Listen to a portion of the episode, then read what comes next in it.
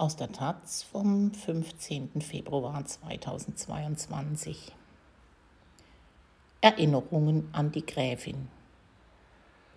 Eine der bekannten Persönlichkeiten der Berliner 68er Bewegung, Dagmar von Dötinchem, hat mit ihrem richtungsweisenden Buch über das jüdische Krankenhaus in Berlin Großes geleistet. Am 26. Januar wurde sie beerdigt. Auszüge der Grabrede des Historikers Götz Ali. Von Götz Ali.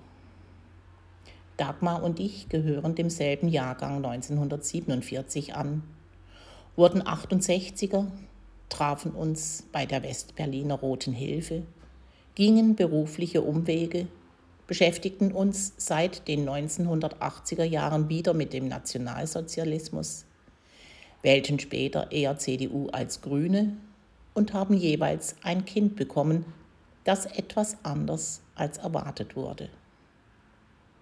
Meine Tochter heißt Karline. Dagmars Sohn heißt Tim. Sie hat ihn geliebt und wollte für ihn möglichst viel Selbstständigkeit und Normalität. Das war ihr wichtig. Dagmars Geburtsjahr 1947 fällt in die sogenannte schwere Zeit. Unsere Eltern standen 1945 mit fast nichts da.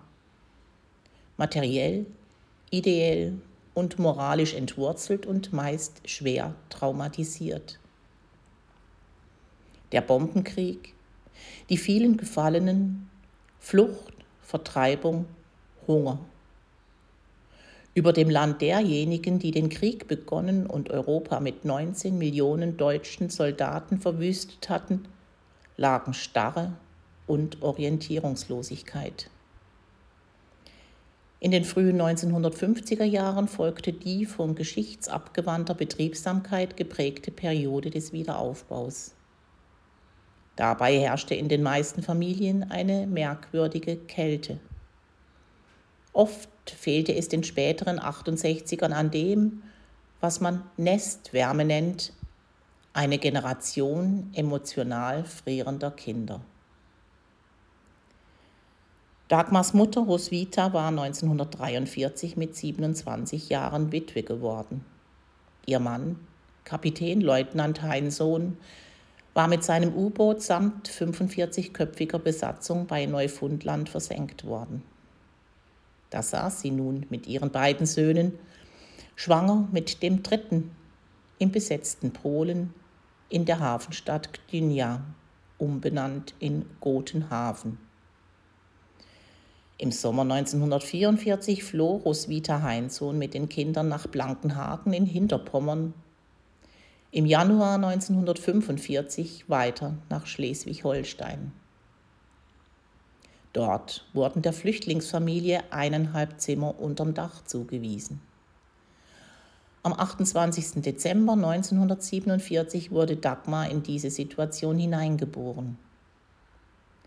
Dagmars Vater war Dietrich Sigismund von Dötinchem de Rande, der Gutsherr von Blankenhagen, der ersten Fluchtstation der Mutter. Mit dem Wirtschaftswunder kam 1955 Bruder Andreas zur Welt. Dagmar schloss die Schule mit mittlerer Reife ab. Dann geschah etwas, worüber sie später nicht sprach. Dagmar wurde als Maid in die niedersächsische Landfrauenschule Obernkirchen gesteckt. Kaiser Wilhelm II. hatte dort seine Töchter hingeschickt, Richard Wagners Enkelin Verena und Hans-Dietrich Genschers Ehefrau lernten dort Hauswirtschaft, Gartenbau und Kleintierzucht und eben auch, eingekleidet in Meidentracht samt Häubchen, unsere Dagmar, später von uns liebevoll die Gräfin genannt.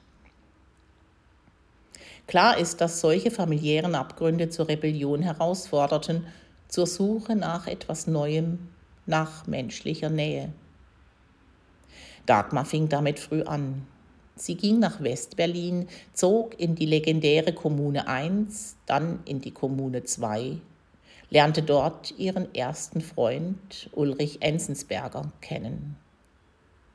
Man kann über die Kommunen, über die Wege und Irrwege, die Verrücktheiten, Verblendungen und das Scheitern der ummauerten Westberliner 68er sagen, was man will.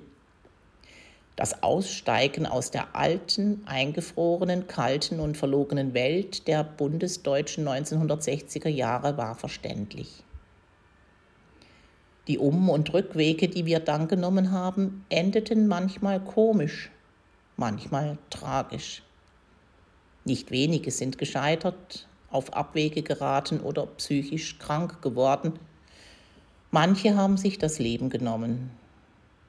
Auch Dagmar hatte schwere existenzielle Krisen.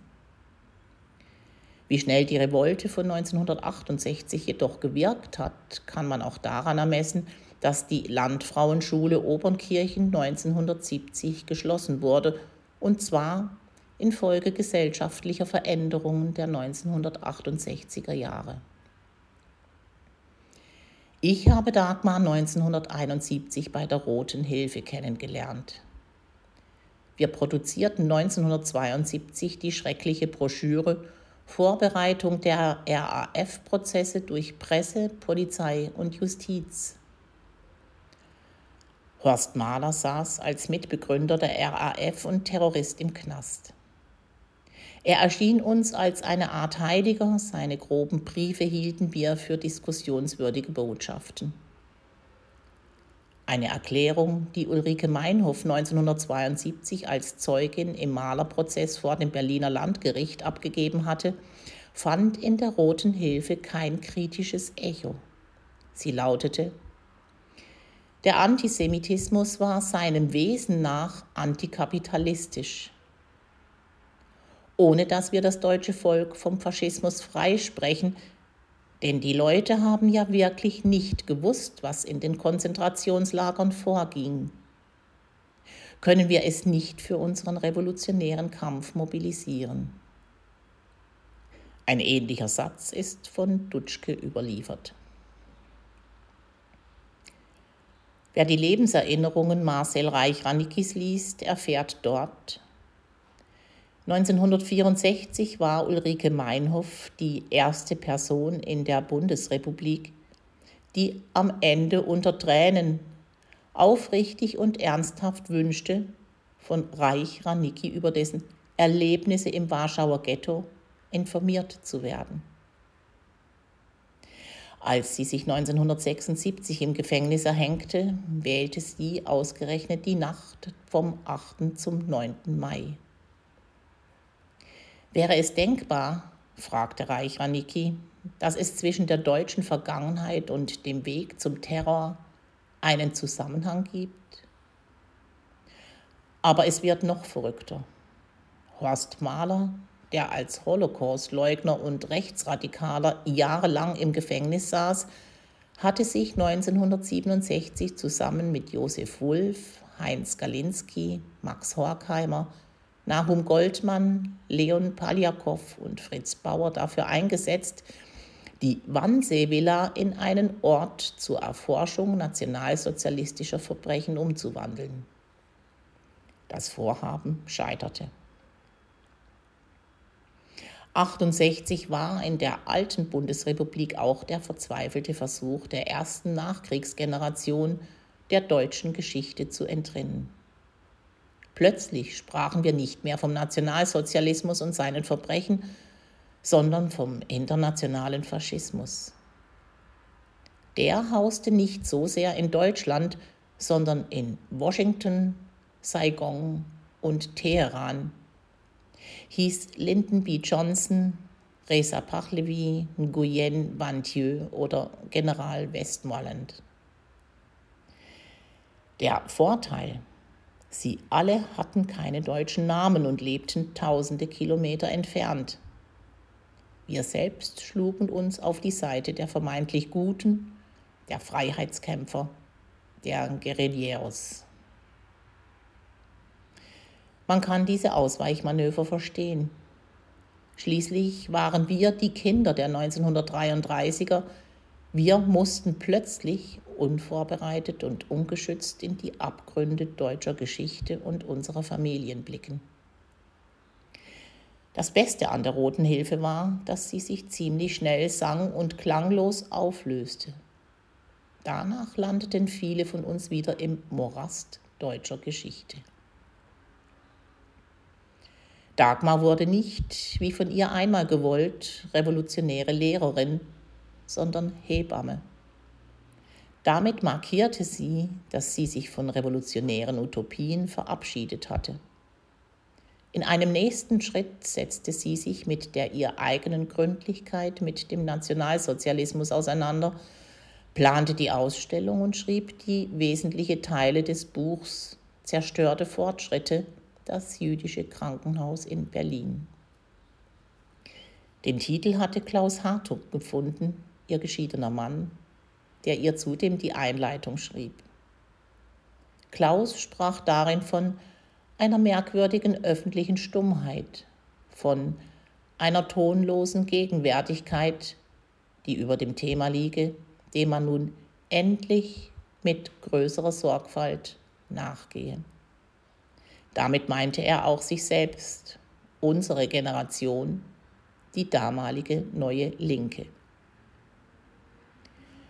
Das jüdische Krankenhaus bestand bis 1945 immer mehr der Gestapo und SS unterworfen.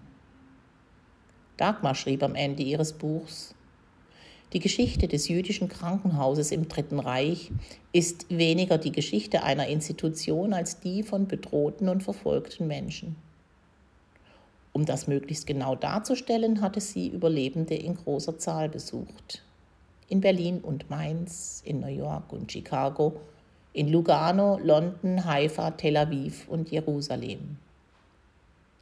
Sie befragte dem Holocaust Entronnene, hörte ihnen zu, verliehen ihnen in Deutschland eine Stimme.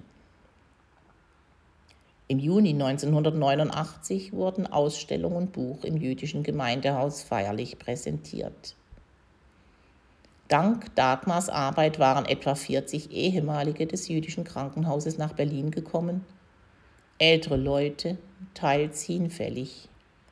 Aber wache und energievolle Menschen sind es, die etwas wollen, voneinander und auch sonst.